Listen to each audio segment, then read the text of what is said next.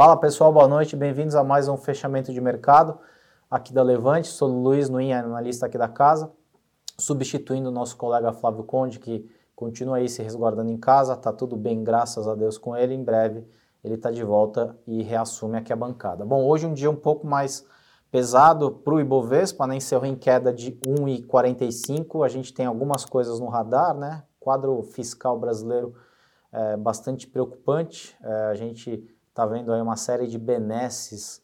Uh, a gente teve hoje divulgação, por exemplo, uh, do, do voucher para os caminhoneiros. A gente teve agora no final do dia uma notícia de Bolsa, Bolsa Família, não, mudou o nome do programa, mas o programa assistencialista do governo indo para 600 reais. A gente tem recessão na pauta, né? a gente já fala de recessão aqui na casa já há algum tempo, né? esse medo de recessão acabou pesando em ações ligadas a commodities, né, isso mundo afora, uh, e alguns números divulgados ao longo do dia de PMI, que é uma espécie de antecedente para o que a gente pode ver em termos de inflação, vieram um pouco abaixo do esperado e isso deu um pouco de força para o mercado lá fora. Uh, Nasdaq fechou em alta de 1,62, S&P fechou em alta de 0,95, o petróleo, a gente está olhando duas dinâmicas, né? Fechou em queda de 1,51 a 110 dólares o barril.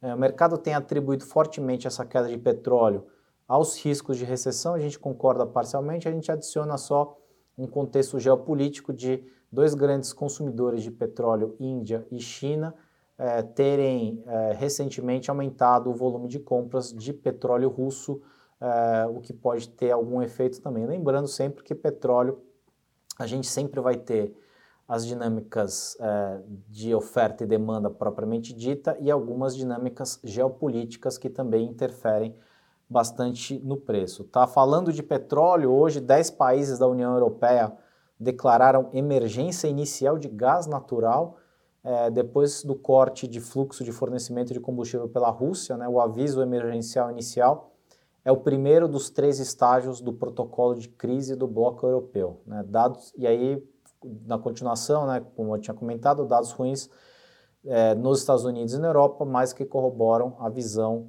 de desaceleração das economias, aí pesou bastante sobre é, o setor de commodities. As maiores altas e baixas, pedi para a produção colocar aí na tela do dia no Ibovespa, né, Local Web com 9 de alta, BRF com 7,80, Pets, uma ação muito boa, 6,26 de alta, Magazine Luiza 4,51 e Americanas 4,42.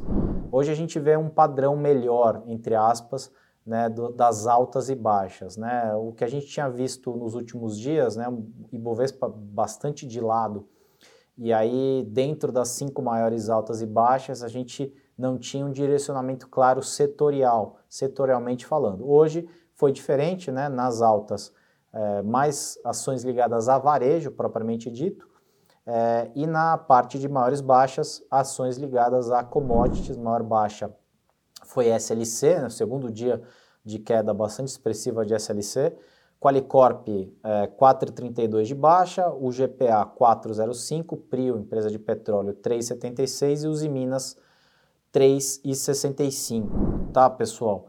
A gente continua é, basicamente da mesma forma como a gente tem visto o mercado já há algum tempo, né? A gente tem é, nos Estados Unidos e aqui também a gente está vendo um risco bastante grande de revisão para baixo nos lucros esperados para o ano e para 2023. A gente tem mundo afora aperto da política monetária né, global liderado pelo Fed, né, Banco Central norte-americano. Uh, os, uh, os, temores uh, para uma eventual recessão têm crescido acentuadamente nas últimas duas semanas, mais particularmente essa semana ah, o assunto ganhou a pauta aí, é, do mercado como um todo. É, isso, obviamente, vai levar a um crescimento globalmente falando mais lento. É, e né, se não bastassem todos esses itens negativos, a gente ainda tem o problema geopolítico alimentado pela guerra entre Rússia e Ucrânia, tá, pessoal? Só comentando do dólar, né? O dólar hoje, esqueci de comentar do dólar. O dólar fechou é, praticamente em alta de 1%, né, a 5,25.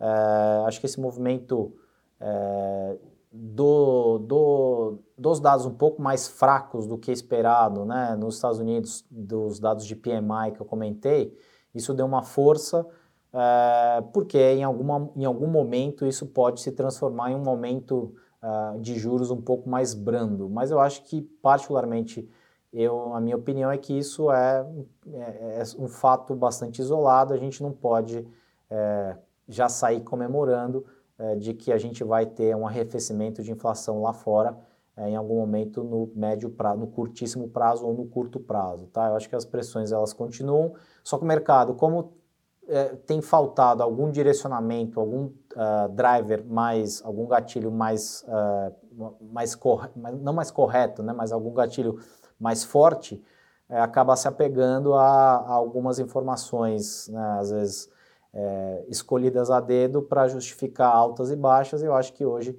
um pouco desse movimento lá fora é isso. Não tem talvez tanta explicação a não ser esses dados um pouquinho mais fracos que dá alguma sobre, sobrevida uh, e o mercado buscando algum tipo de gatilho, tá bom, pessoal?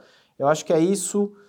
Uh, amanhã, último dia da semana, estaremos de volta. Amanhã, nosso Morning Call às 8h30. O Henrico está de volta no Morning Call. Amanhã, às seis, seis e pouco, o vídeo de fechamento deve estar no ar. Convido a todos a assistirem tanto o Morning Call quanto fechamento. Comentem, deixem as sugestões, críticas. Se gostou do vídeo, deixa o seu like aí abaixo do vídeo. Seguimos aqui eh, buscando por sinais, tentando decifrar quais são os próximos passos do mercado. Muito obrigado, pessoal. Até amanhã.